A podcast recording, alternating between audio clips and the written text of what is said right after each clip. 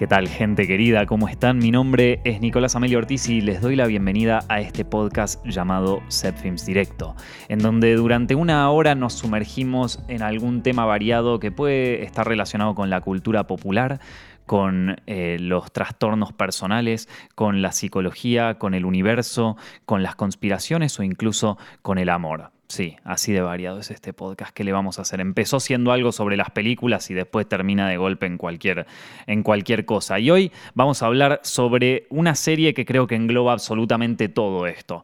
Una serie eh, que muchos la catalogan de la mejor serie de anime de la historia, otros dicen que es la serie más incomprensible de la historia, pero lo que todos podemos decir es que sin duda Evangelion, la serie creada por Hideaki Anno, es eh, una pieza cultural importantísima en la historia del anime y también una que ha tenido una repercusión importantísima tanto en el mundo otaku como en el mainstream de la cultura popular japonesa, occidental y de todo el mundo.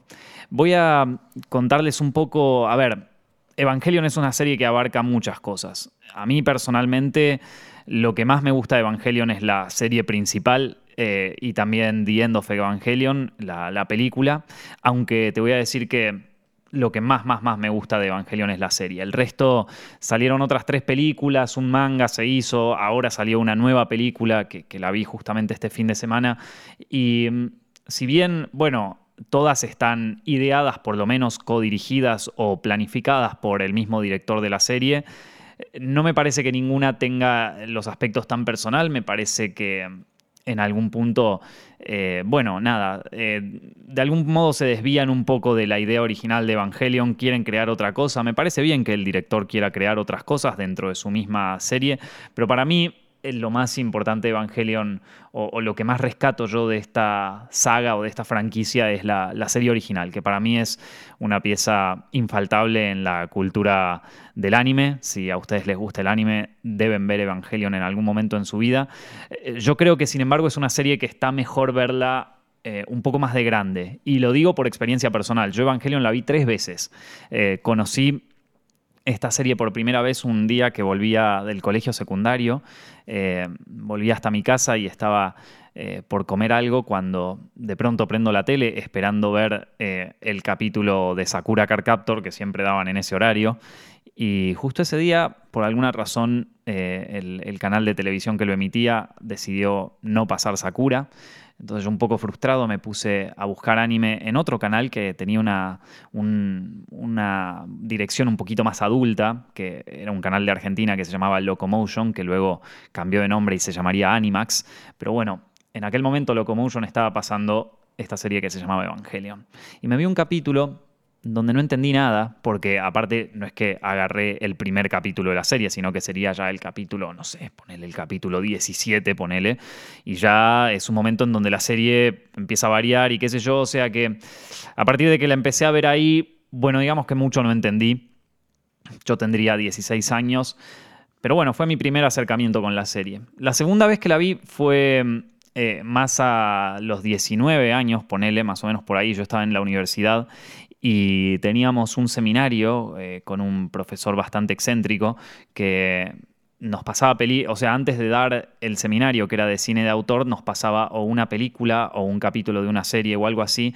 Y yo la verdad que esa, esa clase la aprecio mucho, porque si bien no era mi clase favorita, no era que hablábamos de cosas trascendentales o que aprendí todo del cine gracias a, gracias a este, este profesor, tengo que rescatarle que él realmente sí nos mostraba cosas fuera eh, fuera de lo común. Eh, nos mostraba piezas culturales, piezas cinematográficas y cosas que estaban muy por afuera del mainstream e incluso por afuera de lo que sería el currículo de una universidad de cine. Entonces, eh, todo lo que vimos con ese profesor a mí me, llegó muchísimo y una de las cosas que nos mostró fue el primer capítulo de Evangelion, que yo lo tenía presente porque, como te digo, tenía la serie presente cuando era más chico, pero no la tenía como una serie, bueno, eh, precisamente espectacular. No fue una serie que, me llegó tanto como quizás algo que sí apuntaba un poco más a gente de mi edad, como podía ser Death Note, como podía ser Naruto, como podía ser Full Metal Alchemist en ese momento. No digo que que Full Metal Alchemist, por ejemplo, esté pensada para adolescentes de 16 años, si bien uno, pero, pero creo que uno la puede disfrutar más en esa edad que Evangelion. Me parece que Evangelion ya está pensada para un público más adulto desde, desde su inicio y desde su concepción y tengo mi propia interpretación de por qué puede ser eso. Más adelante se los voy a, se los voy a contar, por lo menos lo que yo creo que, que hace a Evangelion atractivo para una audiencia más adulta. Pero bueno, la cuestión es que ya con mis 19 años volví a ver Evangelion y esta vez sí la vi completa. Eh, desde el primero al último capítulo. Y también, eh, o sea, me gustó, eh, empecé a, digo, habiendo, estando estudiando cine y aparte que a mí me gustaba mucho el anime de chico, ya si escucharon el podcast sobre Death Note tienen un poco más de, de, de, bueno, de información sobre mi vida adolescente otaku, pero para no volver a repetir exactamente lo mismo, les cuento que he tenido un pasado muy otaku, o sea que ya de algún modo Evangelion ya, ya lo apreciaba por eso ya, pero aparte ahora tenía como ciertos conocimientos cinematográficos, entonces podía como apreciar un poco más también eh, el uso de la música, el uso del sonido. Evangelion es una, es una serie que, trabaja muy bien el tema del sonido, del minimalismo, eh, dentro de algo de ciencia ficción que es algo bastante diferente a lo que se hacía en aquel tiempo con, la ciencia ficción en, Japón, ¿no? En, el anime, ¿no? Piensen series como. Eh, o incluso películas como Akira, ¿no? Akira es una película de Otomo de, también de los años 80 que eh, explota muchísimo el detalle, ¿no? Es una animación jamás vista, ¿no? Entonces el, anime de ciencia ficción un poco con Hayao Miyazaki, Nausicaa, que de hecho eh, Hideaki Anno también fue, además del creador de Evangelion, fue animador en Nausicaa, pero, pero digo, el, anime de ciencia ficción entre los 80, los 90 y eso es como que se caracterizó por la desmesura del detalle, ¿no? La desmesura de los cuadros por segundo, el detalle en la animación, las animaciones hiperrealistas, hiperperfectas, donde, bueno, si uno ve a Kira va a ver una de las animaciones más espectaculares de la historia del anime. Em, pero claro, Evangelion va para exactamente el otro lado. Evangelion va para el minimalismo absoluto. Y eso es algo que empecé a poder apreciar quizás a mis 19 años un poquito más. Pero todavía me, me faltaba, creo, un poco la, parte psicológica de Evangelion, que es, creo que, el, punto principal de esta serie y es la razón por la que, o sea, es la razón del final de esta serie, que es quizás uno de los finales más discutidos de la historia del anime y de la cultura popular. Eh, pero creo que está muy, muy basado en la obsesión del director de Ano en aquel momento por la psicología, por Jung, por, Freud. Entonces, eh, digamos que ese final, yo por lo menos creo que si bien yo podía leer cosas en Internet, podía eh, leer interpretaciones en Internet y, informarme sobre eso y quizás eh, basarme en alguna interpretación que leía o cosa, no, no, no sé si estaba capacitado para, para entenderlo. También por, por un tema de que, digo, creo que me faltaban experiencias de vida también como para entender esto de, de, cómo eh, desprenderse del ego o de estas ideas de, de, la sombra junguiana y todas esas cosas que está bien, uno las puede captar teóricamente, uno las puede entender teóricamente, uno puede entender la teoría freudiana eh, o la teoría junguiana o la teoría psicológica en general eh, para, un, para construir un personaje como Shinji, pero creo que mucho más adelante eh, cuando, cuando me mudé acá a España y que volví a ver Evangelion porque estaba en una plataforma toda la serie, creo que recién ahí pude empezar, o sea, realmente pude apreciar la serie en su totalidad, pude eh, digerir el final mucho mejor. Eh, no, o sea, entenderlo ya directamente ya es, es como, bueno, a ver, sí, entendés, podés, entender una, una, serie puedes entender quizás a, a, un nivel teórico, ¿no? O a un nivel práctico incluso y lo puedes apreciar en tu vida, ¿no? Muchas veces eh, yo ya les conté en, otros podcasts que el momento en donde una pieza audiovisual o el momento en donde una película o una serie la vemos y podemos eh, proyectar ciertas cosas nuestras eh, sobre esos personajes, sobre esa película, es cuando llegamos a un momento catártico en el mundo dramático. Es un momento en donde nosotros eh, podemos ver en una pieza de arte, podemos no solamente ver esa pieza de arte, sino que podemos también vislumbrar un poquito la historia de la humanidad y la exploración del ser humano. Para mí eso es cuando nosotros podemos apreciar eh, una, una, obra en su, en su mayor esplendor. Y yo creo que Evangelion la pude disfrutar de esa manera recién, bueno, mis 29 años cuando, cuando vi la serie nuevamente el año pasado. Así que Eh, y, por eso hay veces donde está bueno volver a ver una, serie o una película eh, o, cualquier cosa o incluso una obra de arte, ¿no? Para poder repensarlo y, reinterpretar, bueno, a ver, que esto a mis 20 años yo era otra persona y esa otra persona quizás esto no estaba preparado para, no te digo entenderlo, pero no estaba preparado como para apreciarlo de la manera que, se debería apreciar o que, o que por lo menos me puede enriquecer más, ¿no? Lo mismo me pasó con, ya que estamos hablando de anime, eh, con Perfect Blue. Perfect Blue es una película que eh, en su momento yo la vi también, creo que a mis 17 años por ahí, por, ser fan de anime y porque leía que, bueno, que, había un director que había que, mirar sí o sí, porque había dirigido Paprika y porque había dirigido Tokyo Godfathers y Perfect Blue. Y de ellos, Perfect Blue fue la que, digamos, como que la pasé más por arriba la miré de una manera muy superficial, Perfect Blue. Y cuando la volví a ver, eh, ya más, más grande, eh, nuevamente, eh, justo creo que la vi en 2018 nuevamente o por ahí, y me pareció espectacular. Entonces, Nada, por eso digo, muchas veces cuando uno habla de Evangelion aparece el meme este de, bueno, ahora que estás en coso explica el final, ¿viste? Y, yo lo entiendo como meme es gracioso y, todo, y, es verdad que es súper confuso el final de Evangelion y todo, pero, eh, pero también uno le puede dar una oportunidad nuevamente a la serie como para quizás eh, verla desde otro, desde otro ángulo. Y por lo que les voy a contar ahora, creo que incluso en esta época eh, Evangelion puede conectar mucho más con las audiencias por, por algunas cosas que ocurrían en el contexto en la que fue creado. para hacer este podcast estuve leyendo un montón sobre Evangelion, un montón de cosas, y mm, la verdad es que me quedé, me, quedé obsesionado. ¿Viste? Cuando vos entras en, en una especie de agujero de, Alicia en el País de las Maravillas, viste el agujero del conejo este que se va para abajo, para abajo, para abajo y de repente estás en un nuevo mundo y estás investigando en internet y al mismo tiempo estás viendo entrevistas al director, al asistente de dirección, al productor, a, la gente que estuvo involucrada en el proyecto, a los detractores, a los defensores de la serie, eh, absolutamente a todo y de pronto estás metido en un foro donde se discutía en el año 1998, viste esos foros viejos de, de hace... De hace casi 30 años que están ahí todavía colgados en internet, andás a ver en qué servidor del universo, pero que siguen ahí eh, y, después empezás a leer eh, notas que le habían hecho al director o al productor también en los años 90 que están en una página hecha con HTML pero del viejo, ¿viste? O sea, cuando llegás a ese nivel de investigación, cuando ya te fuiste, ya, ya te saltaste todos los pasos del mainstream, ya pasaste todo lo que te podía dar Wikipedia, todo lo que te podían dar las páginas más mainstream de, de información sobre películas y series, los videos que viste en YouTube, cuando ya pasa, trascendiste todo eso y te fuiste ya a, ese, a ese nivel, bueno, eh, en eso estuve todo el fin de semana porque hay veces donde, donde un tema me interesa mucho y, termino absolutamente metido. Eh, lamentablemente, bueno, como todas las cosas, en algún momento hay que... Eh, hay que hacerlo, en algún momento hay que terminar la investigación, hay que empezar a escribir o en este caso a grabar el podcast como estoy haciendo ahora.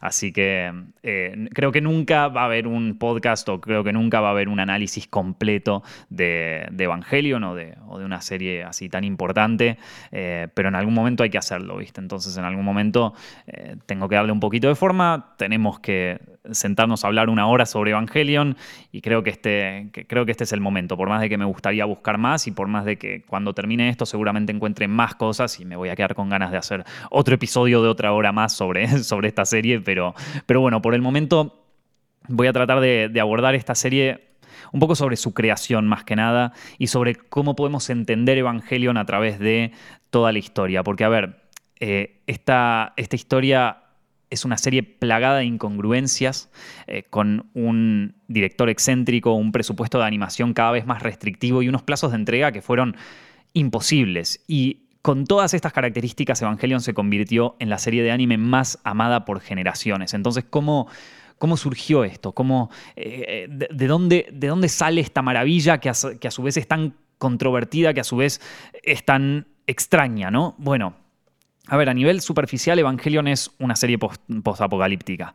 Es una serie de ciencia ficción que nos cuenta, que nos, nos sitúa en el futuro. Eh, luego de un cataclismo en Antártida que destruye a buena parte del mundo y bueno, saca a la Tierra del eje planetario, buena parte de la humanidad muere. Creo que es la mitad de la población humana muere. Pero los que sobreviven ahora deben defenderse de unos extraterrestres que vienen cada tanto a destruir la Tierra y que se llaman ángeles. O sea, esa es la premisa principal de Evangelion a nivel superficial.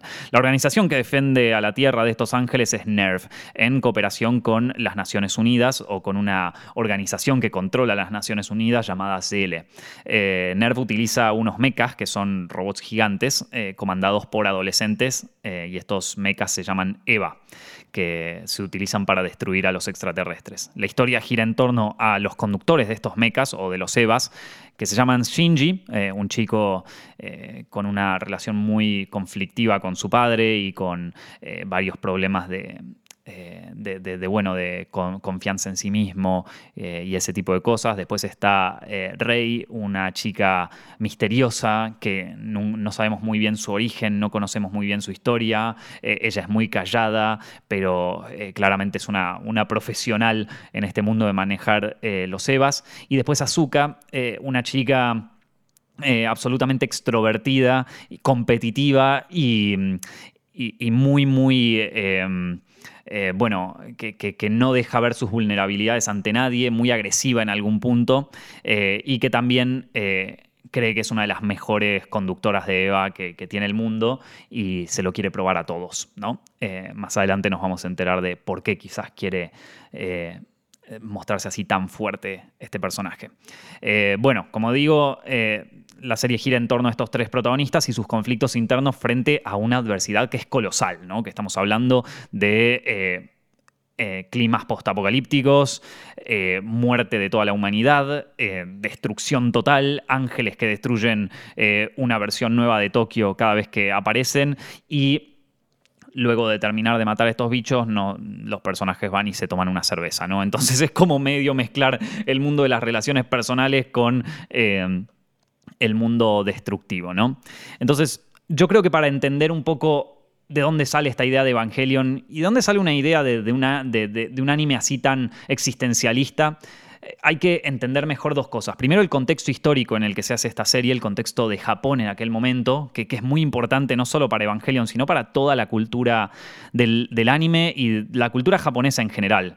Y también hay que entender muy bien a su director, a Hideaki Anno que es una persona eh, súper prodigiosa, pero que a la vez eh, tuvo, nada, tuvo una, una, vida muy conflictiva y tuvo, nada, temas eh, de salud mental muy, muy complejos que lo, que lo atacaron durante toda su carrera y especialmente durante la producción de Evangelion. Pero vamos a empezar un poco con el tema de Japón, eh, con el contexto japonés, ¿no? para, entender de dónde sale eh, un anime así tan existencialista, porque si uno empieza a investigar eh, Evangelion y las series de anime o las películas o incluso los libros, las novelas que salían en aquel momento en Japón, se va a dar cuenta de que hay muchas series, muchas películas y un montón de material cultural que también tenía este tinte existencialista, de personajes que no encuentran un rumbo, del tema del aislamiento, el tema de la soledad, el tema de uno con su propia mente y de los pensamientos oscuros y de todo eso. Eh, digo, Evangelion no es el único anime que toca este tema y por qué. Bueno, a ver, hay muchas razones. Yo creo que una de las principales es que eh, en, Japón durante los años 80 eh, estaba visto estaba visto por Occidente como, como la nación del futuro. Todo el mundo quería hacer negocios en la Tierra del Sol naciente, todo el mundo quería probar la tecnología de punta de Japón. De hecho, si alguno tuvo la suerte de, poder visitar Japón alguna vez o de poder visitar Tokio particularmente, va a notar que Tokio es una ciudad retrofuturística. O sea, es una ciudad que en los 80 podría haber sido el futuro. Eh, si, vos vas por el metro de Tokio o, ves todos los lugares, todo tiene como esa, esa onda retrofuturística que después también vemos un montón en las series de anime y de todo eso, que eh, es una idea de cómo sería el futuro, pero en los años 80. Entonces imaginan que en los años 80... Tokio y Japón en general era visto como la ciudad del futuro, era visto como la nación del futuro. Y por eso también todos los activos japoneses estaban en la mira. La bolsa de Japón, el Nikkei, subió a, niveles estratosféricos jamás vistos. Eh, comprar una casa en Japón era totalmente inviable, eran los precios más caros de la historia en los años 80 y como les digo, había toda una idea de que Japón era, era, iba a ser la gran potencia mundial de aquel momento. El futuro en Japón era en ese momento. Sin embargo, en el año 1991 el sueño se desploma. La bolsa en Japón cae en picadas a niveles de los que ni siquiera se pudo recuperar hoy. Si uno mira el gráfico del Nikkei de, la bolsa japonesa, va a ver que hubo un pico altísimo y que hasta el día de hoy ese pico nunca se recuperó. Nunca se volvió, nunca volvió Japón a los números de, activos y de, precios que manejaba en los años 80. En el 91 se desploma todo eh, y entra rápidamente en una recesión que estancó al país. Japón se ve como un país que, bueno, es un país dentro, es un país primermundista, se podría decir, es un país eh, fuerte eh, para los pocos recursos que tiene, digo, es una isla que la mayoría de, la isla está cubierta por montañas y por suelos imposibles de, de cultivar, entonces es una, a ver, si bien es una nación que es fuerte, eh, es una nación que está sufriendo desde muchos años el estancamiento total, el estancamiento poblacional, cada vez hay menos jóvenes y el, estancamiento económico en algún punto, ¿no? Bueno, en el año 91 fue cuando esto se disparó, cuando esto, cuando la recesión estancó totalmente a la sociedad eh, japonesa.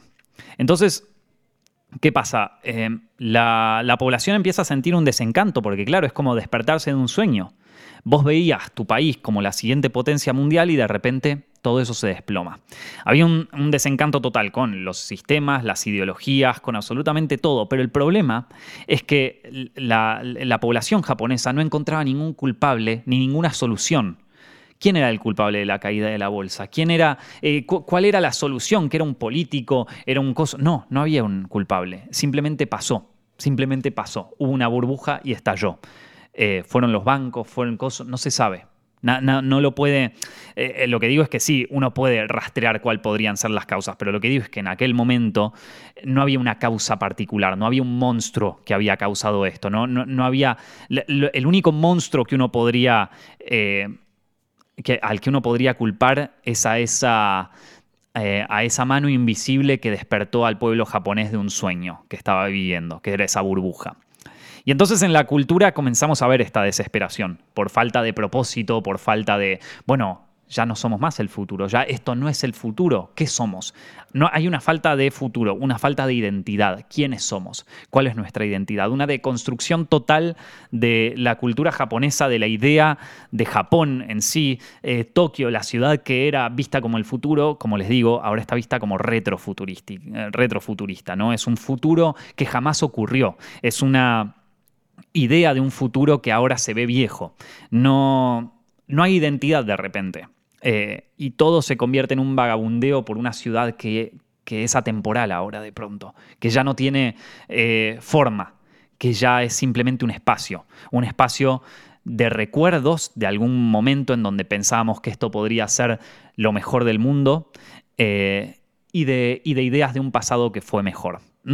Entonces, como les digo, comenzamos a ver esta desesperación en la cultura, ¿no? Entonces, eh, esto lo, vemos mucho eh, en el anime, pero también, por ejemplo, hay un, novelista que se llama Ryu Murakami que, empieza a tocar estos temas, que ya los venía tocando desde los años 70, pero que acá es como que los exacerba.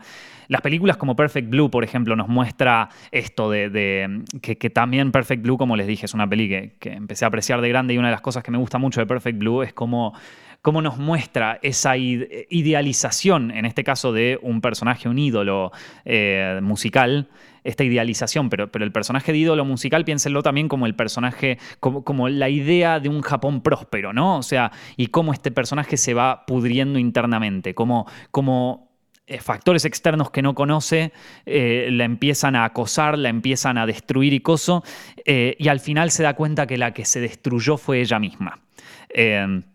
No voy a dar más detalles, pero bueno, estamos hablando de un conflicto interno, un conflicto de identidad y un conflicto de no entender hacia dónde va el mundo. Un vagabundeo completo por la ciudad en donde el único enemigo en este momento es nuestra propia cabeza, nuestros propios recuerdos. Otra serie como Cowboy Bebop explora mucho esto, ¿no?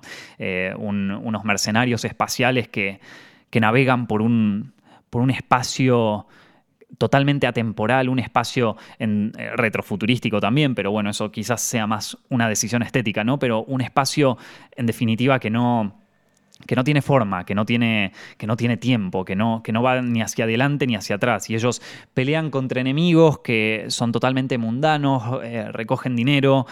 Y todo esto en realidad es una manera de tratar de escapar. Es casi como una droga para escaparse de la realidad, que es eh, quién soy yo, quiénes son mis recuerdos. ¿no? Spike tiene. Todos los personajes de Cowboy Bebop están atravesados por un recuerdo de algún momento mejor o de alguna tragedia que les ocurrió. Y todos de alguna manera están en esa nave escapando de sus recuerdos, iniciando aventuras, pero esas aventuras son simplemente excusas para no ver la realidad de que son un puntito en el medio del espacio y que ya no tienen cero relevancia. De nuevo, volvemos a esta idea de una tierra prometida que se convirtió en nada de un día para el otro. ¿no? Eh, el espacio, el infierno, eh, bueno, en Evangelion eh, una distopía, ¿no? Todos estos lugares se convierten en realidad en una especie de proyección de la mente humana, de la mente del protagonista, de la psicología del protagonista y nuevamente una proyección de el inconsciente colectivo japonés de no tener rumbo, de, que no haya futuro, de personajes deambulando que tratan de tapar su desesperación y sobre todo entenderse a ellos mismos, ¿no? Eh, entonces, tenemos personajes que, como Spike de Cowboy Bebop, como Shinji de Evangelion o como la protagonista de Perfect Blue, eh, que ya no son atractivos, ya no están súper estilizados como quizás algunas animaciones de los 80. Y si lo son, eh, como, como esta, la ídola de Perfect Blue, de pronto internamente esconden un conflicto aterrador, ¿no? Eh, que, vendría a ser el Tokio de los 80. Entonces ahí tenemos el contexto histórico dentro del que nace Evangelion. Y como si esto fuera poco, dentro de un, dentro de un contexto histórico hiperexistencialista y con cientos de problemas, tenemos un director, Hideaki Anno, que ya que, vendría a ser como la, forma corpórea de todo esto, ¿no? Comienza Hideaki Amo, a ver, eh, Hideaki Ano, perdón. Es un director, es un animador que comienza a trabajar en los años 80. Eh, sus trabajos, o sea, el trabajo que lo, que lo lanza a la fama dentro de los animadores es el trabajo que hizo para Studio Ghibli. Eh, él era un animador súper prodigioso. Desde muy temprana edad ya la gente podía notar su talento y de hecho Studio Ghibli lo mandaba siempre a hacer sus, sus escenas más complicadas, ¿no? De hecho, él trabajó como director de animación en Nausicaa en todas las escenas difíciles, ¿no? Eh, era un prodigio de la animación. Junto con otra gente se empezó a codear con algunos de los mejores animadores o de los mejores productores de animación de aquel momento. Tenían como un grupo, como un grupo de gente hiper talentosa que hasta entonces, eh, además de, trabajar en el mundo de anime, amaban el anime, les encantaba y amaban la cultura alrededor del anime, lo que se llamaría la cultura otaku. Eh, esto de gente eh, que, se encerraba a ver series de anime y que vivía el anime como de otra manera. Bueno, verdaderos fans del anime a un punto casi enfermo, ¿no? Eh, así, junto con esta gente, junto con este grupo de, no solamente grandes prodigios de la animación, sino grandes fanáticos de la animación japonesa, en 1984 cofunda con, un grupo de amigos y de productores la productora Gainax. Eh, en donde trabaja como director de animación en el primer largometraje de, la compañía, que se llama Royal Space Force. La compañía Gainax es una productora chica que eh, no, no, tenía demasiadas ambiciones, de hecho si uno mira un poco eh, las, películas y las series que hizo Gainax, eh, podríamos decir que son dos, eh, tiene dos tipos de animaciones. La primera es fanservice puro, o sea, donde básicamente son series de, mujeres que están espectaculares, de protagonistas que, se levantan a todas estas chicas y de tetas, culos, bueno, el anime del fanservice más, más, más carnal, si se quiere, ¿no? Y por, un lado teníamos eso, y por otro lado teníamos series que apuntaban al universo otaku más, más ferviente, ¿no? Como Otaku no Video, ¿no? Entonces, eh, bueno, eh, esto, eh, Ano es, es, uno de los, de los que trabaja y de los que fundan esta productora. Y luego dirige el OVA que se llama Gunbuster y una serie de anime llamada Nadia, The Secret of Blue Water, una serie que dura de los 90 al 91. Y mm, a ver, en ese momento, como les digo, Gainax no era una productora muy gigante, no tenía, eh, no tenía expectativas de crecer tanto y como les digo, eran más un grupo de geeks que, que quería, que, que, daba justo la casualidad de que además de geeks eran ultra prodigiosos como animadores, entonces eh, eh, hacían cosas para otakus, básicamente. O sea, hacían cosas muy, muy otakus para otakus. Em, pero después de dirigir Nadia, Hideaki Anno cae en, en una depresión fatal. En una depresión que, de algún modo lo, lo, hace dejar el universo de la animación y lo deja, lo deja muy, muy dolido con, con él mismo y con todo el mundo, en un momento de Japón que, como les digo, era un momento de una crisis existencial, o sea que el contexto no lo ayudaba mucho, pero por todas estas razones el tipo eh, se retrae y deja el universo de la animación por cuatro años pero vuelve. Y vuelve para ser una de las series que sin saberlo se convertiría en la serie más importante de la historia del anime de los años 90. Neon Genesis Evangelion.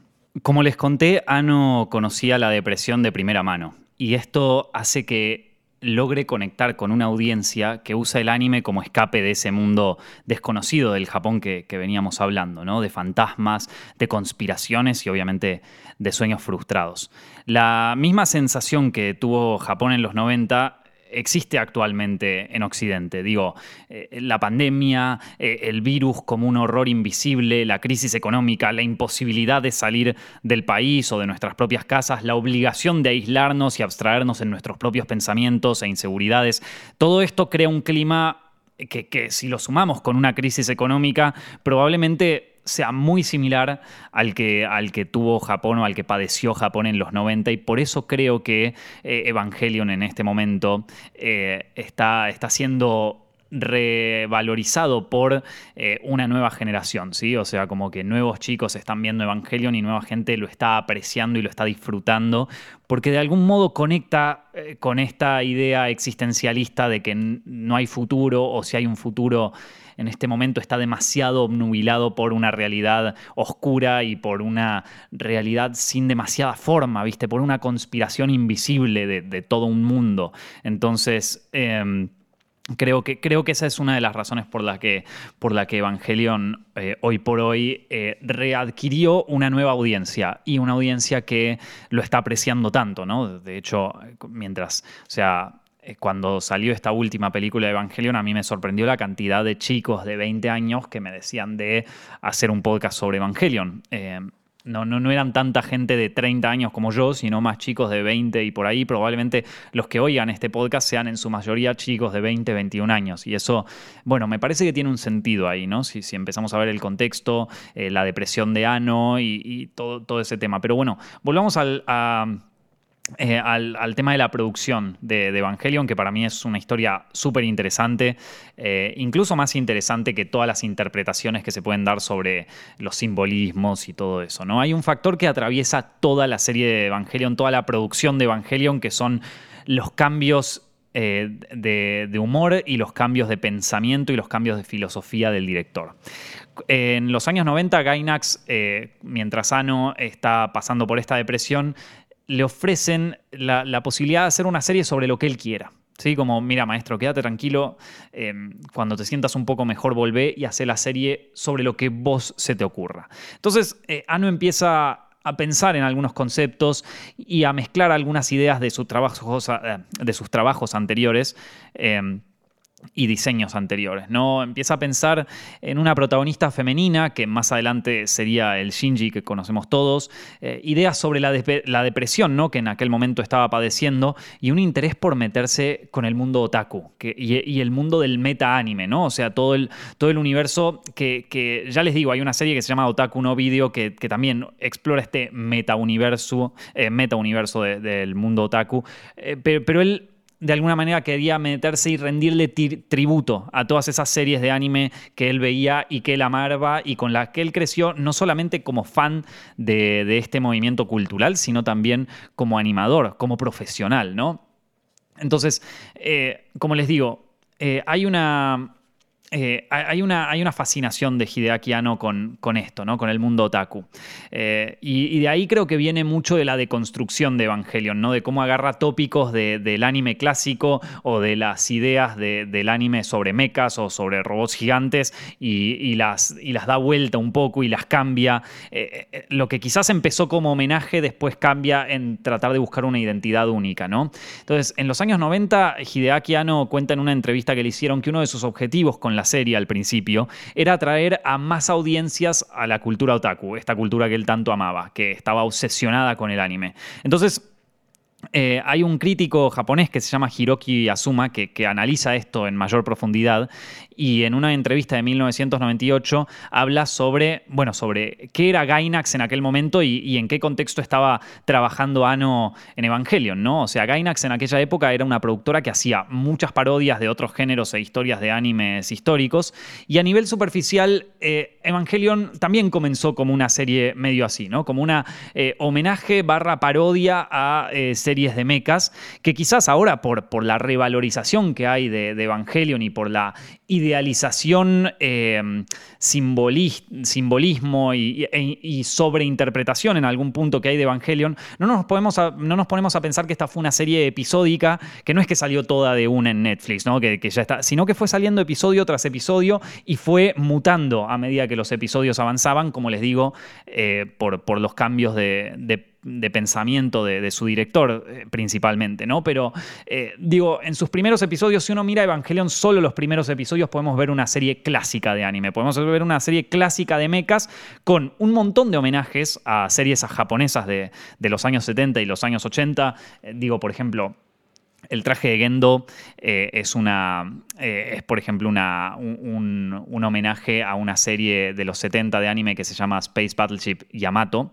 Eh, y, así hay un montón de, homenajes y de semi-parodias y de tópicos que aparecen, ¿no? El Shinji como el personaje así tímido, el, el, adolescente que de repente tiene que salvar al mundo, ¿no? O sea, como que en principio Evangelion se plantea no solamente como una serie eh, eh, vamos a decir, arquetípica de anime, sino también como una serie que, estaba hecha para atraer más audiencia, para atraer al mainstream, al universo otaku, ¿no? Al universo que eh, Hideaki Anno vive y disfruta.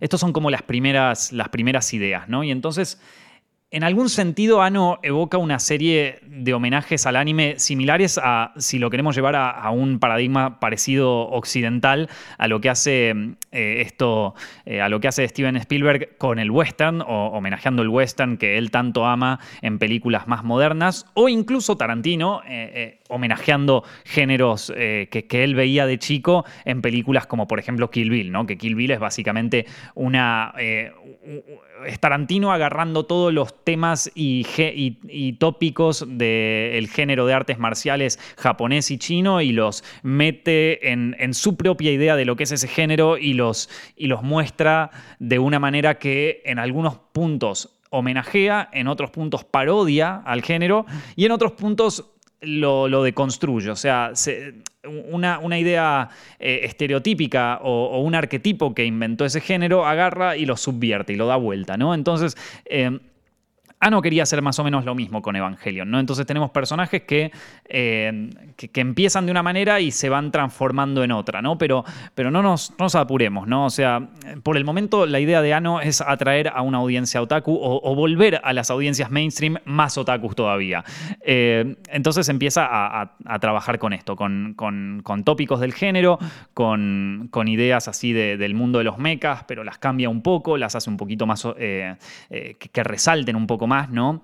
Eh, otra característica que tiene la serie es la, abstracción eh, llevada al extremo, ¿no? La, abstracción de Los Ángeles, por ejemplo. Uno, uno, de Los Ángeles es una pirámide, otro es una sombra directamente. Y esto lleva muchas interpretaciones y de todo tipo, ¿no? O sea, se hace mucho énfasis en el simbolismo religioso, en Evangelion y todo eso. Pero originalmente Ano veía esto como una representación del clima y del escenario político japonés de aquella época, ¿no? Esto que les decía de que un culpable invisible, una conspiración que llevó a Japón hacia la, hacia la, eh, hacia la perdición, ¿no? Una idea de, un recuerdo que algo que fue, o sea, la gente enfrentándose eh, a algo que no, con, lo que no puede pelear porque no lo puede ver, porque no se sabe qué es. Eh, es simplemente cómo te enfrentas al tiempo, cómo te enfrentas al tiempo que todo lo destruye. Bueno, en algún punto también el tiempo se puede ver como una figura de deidad, ¿no? Como una deidad, como un dios. ¿Cómo te enfrentas a Dios? ¿Vieron? Entonces, eh, es por eso que, en algún punto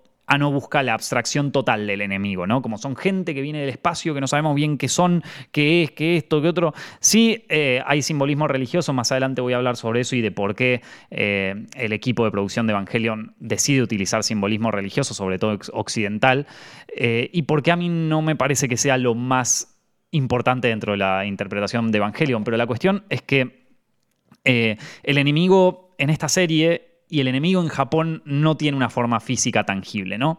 La gente sentía que la economía japonesa y el ambiente no estaban bien, pero no podían definir de dónde viene el problema, ¿no? Y esto sería como una proyección sociológica de, Evangelion, si, quieren, ¿no? Eh, después tenemos como, o sea, por un lado tenemos Los Ángeles, estas figuras abstractas, y por otro lado tenemos los Evas, cuyo diseño eh, está, a ver, eh, Ano y su asistente de dirección dicen que, a ver, que ya había muchas series de anime sobre mechas, que ya existían un montón y que eran muy exitosas, y ellos estaban buscando una manera de resaltar, ¿no? De que fueran algo distinto. Una de ellas es eh, inventar estos mechas que en vez de ser figuras mecánicas, robots, ¿viste? máquinas así muy, muy de metal y de todo esto, eh, todo tenía una forma más orgánica, ¿no? Y esto esta idea se la presenta Gainax a una compañía de juguetes en aquel momento, que los rechaza absolutamente porque dicen que tenían las piernas demasiado delgadas eh, y que un juguete así jamás iba a vender porque los chicos no compran ese tipo de mecas, porque eh, no tienen las proporciones eh, correctas, que está todo mal y que te tengo que dar una clase de cómo dibujar mecas porque esto no va a funcionar jamás, ¿no? Entonces, esa compañía de juguetes más adelante se quiso matar porque después terminó comprando los derechos otra y tuvieron que recomprarle los derechos, así que nada, es una es una historia aparte sobre el mundo de, del merchandising de, Evangelion. Eh, pero bueno, tenemos por un lado Los Ángeles, por otro lado el diseño de los Evas y las primeras ideas, o sea, cuáles fueron los, primeros conceptos que desarrolla eh, Ano para Evangelion, los primeros guiones, ponele, ¿no? O sea, dentro de este contexto, la serie iba a tener lugar en eh, un contexto actual. O sea, que iba a ser, mm, iba a ocurrir en un Tokio eh, similar al Tokio moderno, no, no iba a ocurrir en el futuro. El episodio inicial de Evangelion era en, el Tokio que todos conocían en esa época y comenzaba con Rei venciendo a uno de los ángeles. Shinji recién aparece al final del capítulo y los planes para eh, el argumento de esta serie empiezan a cambiar porque en 1995 hay un grupo terrorista en Japón que se llama Aum Shinrikyo, eh, perdón si lo pronuncié mal, pero ese es más o menos, así se escribe. Y este grupo terrorista eh, lo que hace es eh, liberar un gas tóxico en el metro de Tokio que termina matando a 14 personas y una evacuación que nunca se había visto en la historia. ¿no? Esto, estos fueron conocidos como los ataques de gas de 1995 y como les digo, otra vez el tema de una amenaza invisible, de un terror que no se puede ver, no de un virus, no de un virus, de una, de una, de un gas en este caso tóxico que se libera en el metro de Tokio y y todo esto incluso convierte a Tokio en, un caldo de cultivo eh, más, más fragmentado todavía políticamente, socialmente y mentalmente. ¿no? Entonces, con toda esta conmoción tras el ataque, Ano es como que proyecta este ataque que hubo terrorista sobre su propia serie y piensa que está demasiado similar, a, que, esto es demasiado similar a lo que está ocurriendo en Tokio en este momento o al clima político que hay en Tokio en este momento y, y empezó a eh, empieza a tener miedo, empieza a tener miedo de que, de que lo censuren, empieza a tener miedo de no tomar las decisiones correctas y finalmente toma la decisión de ambientar el anime en un futuro postapocalíptico. Y ahí es donde entramos en el Evangelion que conocemos todos ahora, ¿no? Entonces salen los primeros episodios que, como les digo, los primeros, si uno mira Evangelion sin conocer toda la historia, sin, sin saber todo el simbolismo que después se empezó a interpretar, la sobreinterpretación de esta serie, el exceso de interpretación en algún punto, eh, si uno mira los primeros episodios de una manera totalmente aislada y si no tiene ningún contexto sobre Evangelion, nunca escuchó a ningún fan hablar sobre Evangelion, va a haber una serie de mechas. Va a haber una serie épica sobre un chico que, que, tiene un conflicto para acercarse a su padre, que a través de los mechas puede llegar a salvar al mundo y que, y, que por más que a él le duela y todo, va a poder eh, de alguna manera redimirse con su padre y redimirse con toda la gente que está alrededor. Casi podríamos decir que es un coming of age dentro de un universo postapocalíptico con mechas, o sea, el, sueño mojado de cualquier otaku, ¿no?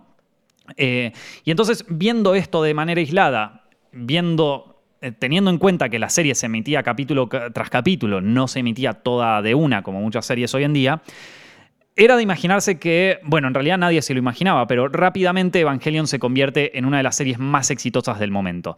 En 1995 la serie recauda tanto dinero que Gainax, que en aquel momento era una productora chica que trabaja en un, un edificio muy pequeño, en unas oficinas pequeñas, no sabía qué hacer con tanto dinero. Entonces entramos en una espiral de complicaciones, ¿no? En una espiral de complicaciones de una productora que no estaba preparada, no estaba, no tenía la espalda económica ni los conocimientos para manejar un hit para manejar una, una serie que estuviera tan. que, tuviera tanta tanto rédito económico, que le estuviera yendo tan bien. Entonces, aquí, cuando, digamos, esta entrada fulminante de éxito y de dinero hace que empiecen los problemas de producción en Gainax, que culminan en eh, problemas de presupuesto por no saber manejar el dinero que les entraba, problemas de tiempos por no poder manejar los tiempos de entrega en el momento adecuado y por finalmente en 1999 el arresto del presidente y el ah, contador de la compañía por evasión de impuestos. O sea que ahí tenemos como eh, nada, un flujo de, efectivo que empieza a entrar tan fuerte en las oficinas de Gainax que no sabían muy bien qué hacer con ello. Empiezan a caer en problemas de presupuesto, no saben cómo administrar el dinero, no saben cómo llegar a los deadlines con Evangelion.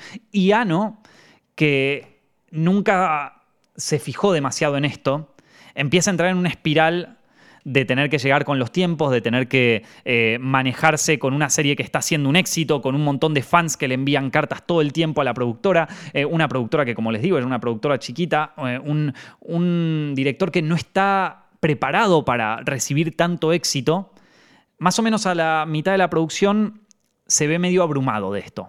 Hideaki Anno queda desencantado con el mundo otaku. Yo diría abrumado, pero también queda desencantado con el mundo otaku. Y le parece un mundo cerrado, un mundo antisocial, un mundo eh, que no quiere abrirse a la cultura popular, que no quiere, o sea, de algún modo, Evangelion es el gran éxito otaku, eh, de algún modo logró el sueño de convertir eh, el mundo otaku en algo más mainstream, pero se da cuenta, ¿no?, de que el mundo otaku no quiere ser mainstream de que prefiere estar en este círculo cerrado de las convenciones, de todo cerrado, de todo así. Y en algún punto logró su objetivo, pero, pero el fin terminó siendo distinto a lo que él se esperaba, ¿no? O sea, tenía un objetivo que cumplió, pero el resultado no fue lo que él se imaginaba. Y esto lo desencanta muchísimo a él. Y de hecho lo podemos notar perfectamente. La, serie eh, empieza como una vía de escape a la, realidad, eh, un mundo épico sobre mecas y adolescentes.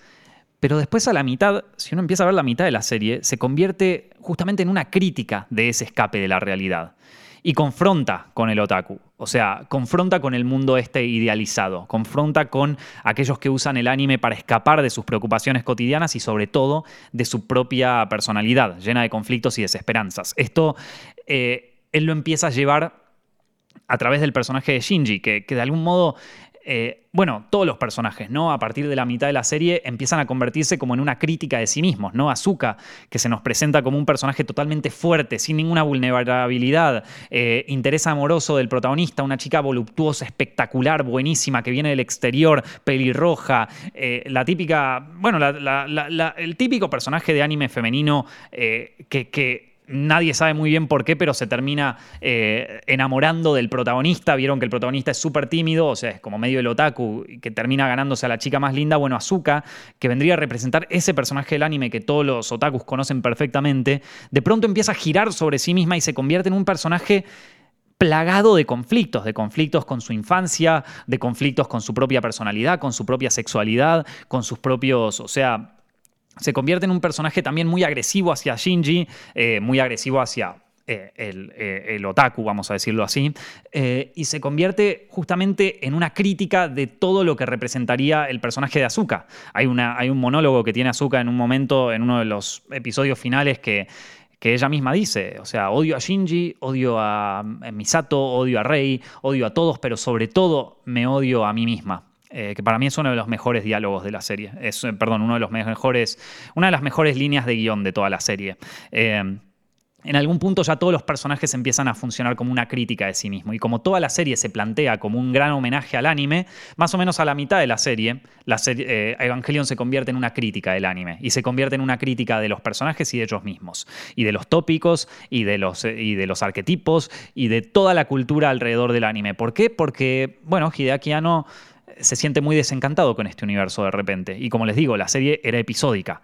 Y mm, más adelante, eh, uno de los productores eh, de Gainax eh, revela que, que Hideaki no, no tenía una manera eh, estructurada de hacer su serie, sino que tenía una manera más bien orgánica. Él iba episodio tras episodio viendo qué hacía, como hacían los mangakas de, de Shounen, por ejemplo. ¿no? Son eh, mangakas que no tienen una idea del final de la serie, sino que van produciendo, produciendo, produciendo y mientras, mientras están generando ese manga y mientras están ganando cada vez más éxito, su editor, su productor y toda la gente que está detrás de ese manga van ideando distintos finales posibles, ¿no? Es lo que ocurre con series como Naruto, con series como Dragon Ball, con series como One Piece, que desde el principio el mangaka no sabe muy bien cómo va a terminar la serie, sino que simplemente la va creando. Y hay capítulos que tienen más éxito, capítulos que tienen menos éxito, pero en definitiva está pensado como una fábrica para no terminar nunca, ¿vieron? Eh, y Hideaki Anno trabajaba de la misma manera. Entonces, eh, por eso de repente vemos como un cambio orgánico que va sucediendo en la serie, ¿no? Lo vemos al principio que va suavemente, pero cuando estamos en la mitad de la serie, de repente nos damos cuenta de que, uy, esto ya no es más una historia de mechas, esto ya es, un, esto ya es una exploración mucho más profunda del el anime en sí y también de sus personajes. Y el tema de los personajes, eh, ocurre porque al mismo tiempo, además de desencantarse un poco con el mundo otaku de estar abrumado por todo este éxito que estaba teniendo Evangelion, un éxito que él no se imaginaba, al mismo tiempo eh, Hideaki se empieza a interesar por otra cosa, que es la psicología. Comienza a leer a Freud, comienza a leer a Jung y trata de abordar su propia depresión el motor inicial de la serie, a través del psicoanálisis. ¿no? como les digo, si uno mira la primera mitad de Evangelion, todo parece un sueño mojado de un otaku. Chicas lindas que pelean contra robots, eh, algunos planos hipersexualizados. ¿no? Tenemos a Misato, eh, la femme fatal por excelencia, ¿no? una, chica bombástica, así espectacular. Eh, todo, o sea, sería como el, eh, eh, como eh, la máxima del fanservice, ¿no? Y chica hermosa, carismática, Azuka, que se siente atraída por el héroe tímido, que es Shinji, em, la, tímida pero igualmente sexy Rei, la femme fatal Misato. Todo indicaría que la serie avanza hacia un final feliz. De hecho, hasta la mitad de la serie nos podemos imaginar que el arco de Shinji va a ir para un final feliz de un típico anime de ciencia ficción, o al menos el final perfecto para un otaku de los 90, ¿no? Pero la segunda mitad de Evangelion se vuelve cada vez más existencialista, ¿no? Ano se mete de lleno en un estudio psicológico de los personajes y empieza a explorar ideas de animación más disruptivas, ¿no? O sea, no solamente a través del guion se empieza a fijar en esto, sino que también a través de la animación. Eh, según el director, comienza a inspirarse en la obra de, otro director de cine japonés llamado Kamoto Kiachi, que es un director conocido por su montaje rápido y por mezclar temas clásicos del cine japonés con géneros occidentales, que es un poco lo que hablábamos antes, ¿no? Es, es uno de los miembros de la Nouvelle Vague japonesa y si ustedes conocen la Nouvelle Vague francesa, son directores que empiezan a romper un poco con las ideas de narración tradicional, ¿no? Y empiezan a, montar sus películas de una manera más, eh, más extraña, más eh, quizás... Eh, eh, bueno, más rupturista justamente, ¿no? Eh, esto, esto también, a ver, eh, en algún punto ya, ya, empieza a plantearlo desde, desde, el principio, ¿no? desde, su idea, desde su idea de la animación de, Evangelion, esto Hideaki Como les dije al principio, el la, animación japonesa, sobre todo la ciencia ficción eh, en la animación japonesa, era el exceso del detalle. Y Hideaki Anno, a través del sonido y la animación, es todo lo contrario, es tipo eh, el minimalismo total, ¿no? Eh, esto. Justamente el estilo de Ano se desmarca de los directores contemporáneos de animación de ciencia ficción japonesa, mientras películas como Akira o Ghost in the Shell de golpe se obsesionan con el detalle en la animación y la complejizan casi a nivel extremo las escenas, Evangelion va por el lado contrario, se busca un acercamiento minimalista en la imagen, en el sonido, y refuerza cada vez más eh, esto a través de las ideas de Ano a medida que avanza la producción, ¿no? Ya también por, bueno, uno podría decir también por los recortes presupuestarios eh, y, bueno, por, por, el tema de las entregas y todo eso, pero, pero bueno, como les digo, eh, la serie empieza a tomar un rumbo completamente distinto, más existencialista, más psicológico y más incluso disperso, ¿no? Que algunos lo llevaron bien y otros no les gustó tanto. A partir del episodio 16, Gainax entra en una crisis presupuestaria total. Como les dije, no estaban preparados eh, para manejar el éxito de Evangelion y esto eh, lo, convirtió a la, productora en deficitaria, básicamente. Y al mismo tiempo que se obsesiona por la psicología. Entonces la serie se aparta de cualquier posibilidad de un final concreto, porque Ano no sabía muy bien hacia qué final llevarlo, se obsesiona con la psicología de los personajes y eh, como digo, se mete de lleno en el conflicto interno de los protagonistas. Ano ya no puede decidirse de cuál va a ser el final. Los recortes de presupuesto se convierten en una excusa básicamente para experimentar cada vez más con ideas del psicoanálisis. Tenemos monólogos internos del personaje, animación abstracta, saltos temporales. Eh, toda la serie, a partir del episodio 16, comienza a parecer más un flujo de conciencia del director que eh, una historia concreta como lo que se nos plantea al principio. Esto genera un montón de detractores, ¿no? Y sobre todo se exacerba llevando, llegando al final de la serie. No hay ninguna explicación exacta de por qué Evangelion tiene el final que tiene, porque está envuelto en misterio ese final. Es un final que quedó en la historia de, la animación japonés japonesa como uno de los finales más extraños, más controversiales y más interpretados de toda la historia. Durante el lanzamiento de los últimos episodios, Ano cambiaba su respuesta acerca del final de la serie continuamente, en todas las entrevistas. Porque, como les digo, generó varios detractores. Mucha gente esperaba otro final para la serie, mucha gente defendió el final porque les parecía algo rupturista, espectacular y, muy psicológico, ¿no? Eh, entonces hubo, hubo mucha, mucha, polémica alrededor de esto y por eso Ano cada vez que, que tenía una charla es como que cambiaba eh, cambiaba de posición frente al final de la serie. Primero, al estar un poco desencantado con el mundo otaku, básicamente decía como, sí, este, este era el final que yo quería, eh, este es el final que yo hice y, se joden todos, básicamente. Y otras veces eh, él decía que en realidad tenía pensado otro final y que la culpa era de la productora, ¿no? que el presupuesto, los tiempos de entrega no le permitieron desarrollar el final que él verdaderamente quería hacer. hay otra visión y otra entrevista muy interesante que le hacen a Toshio Okada, eh, uno de los fundadores de Gainax, que en 1996 dice que Ano en realidad por el tipo de trabajo que él, que él, hacía, por la forma que él tenía de trabajar, que como les dije no era estructurada, sino que era más bien orgánica, iba armando la serie a medida que salían los episodios. Eh, entonces, Ano jamás pensó en un final para la serie. Y los deadlines se lo terminaron eh, se, lo terminaron comiendo. El deadline de la serie, su propia salud mental.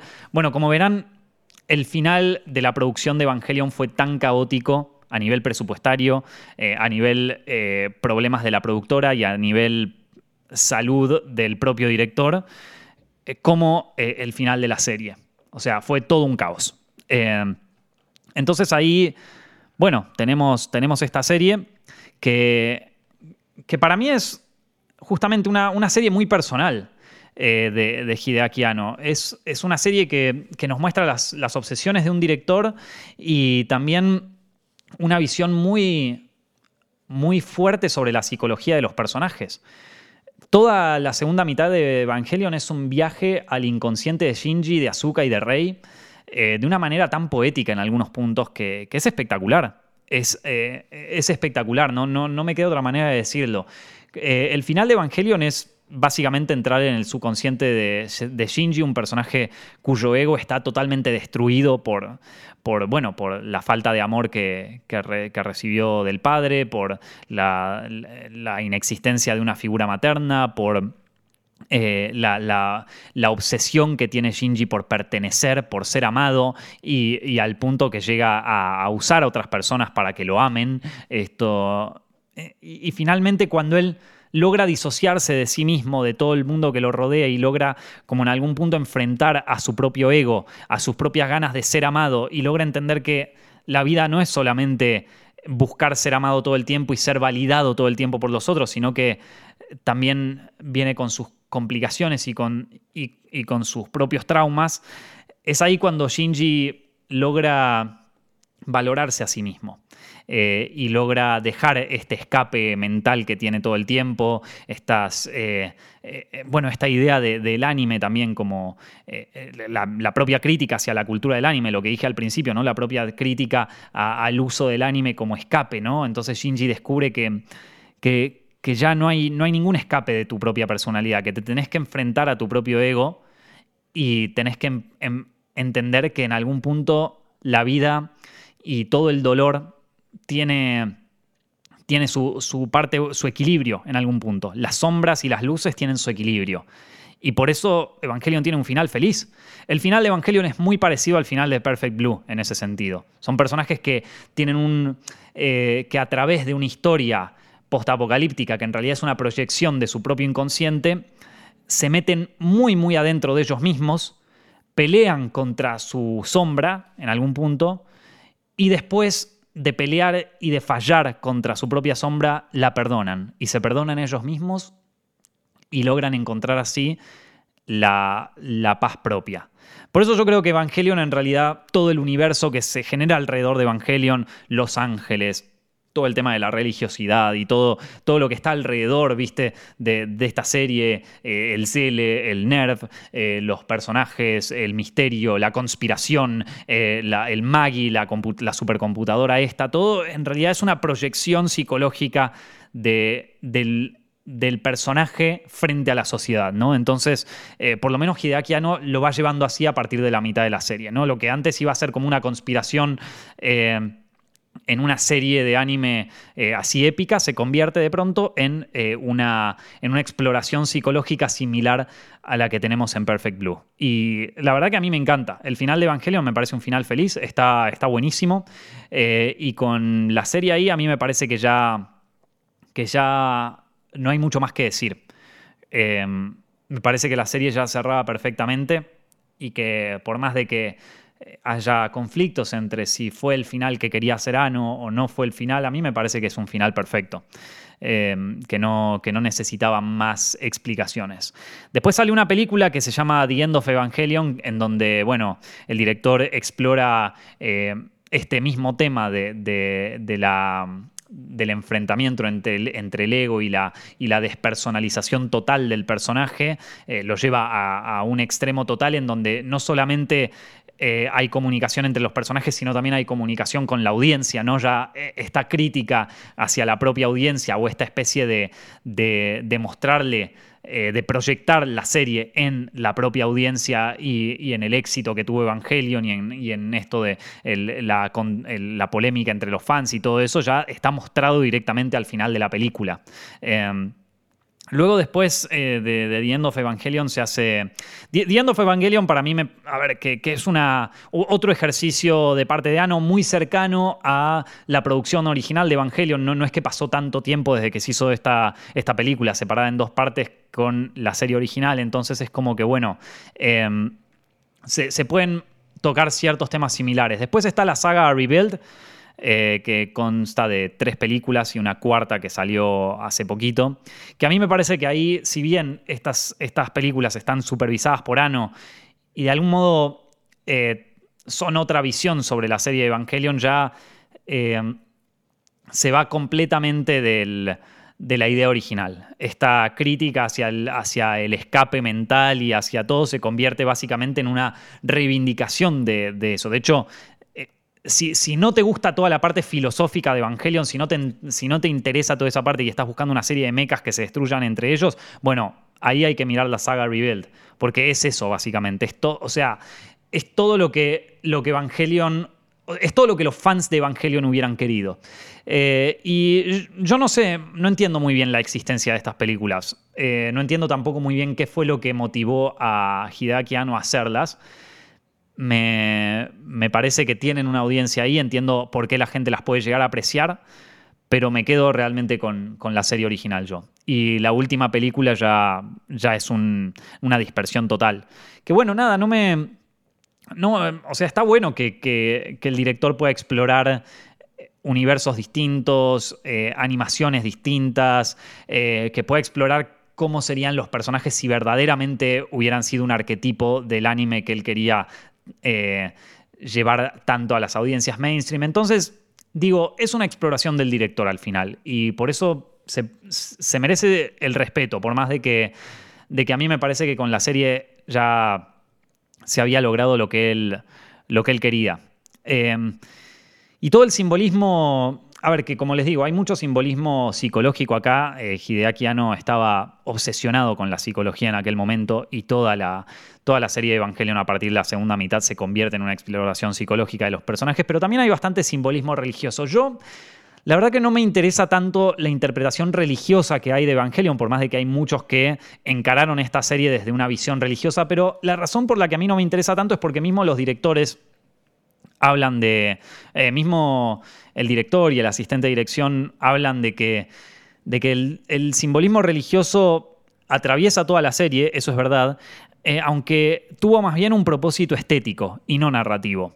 El asistente de dirección de la serie, eh, Kusuya Tsurumaki se llama, cuenta en una entrevista que todos estos símbolos cristianos que se utilizan y también, eh, bueno, judeo-cristianos en realidad, algunos símbolos del Islam y todo eso, se, se utilizaron porque, a ver, ellos pensaban que había muchas series de mecas en aquel momento, muchas series exitosas de mecas, y estaban buscando maneras de resaltar.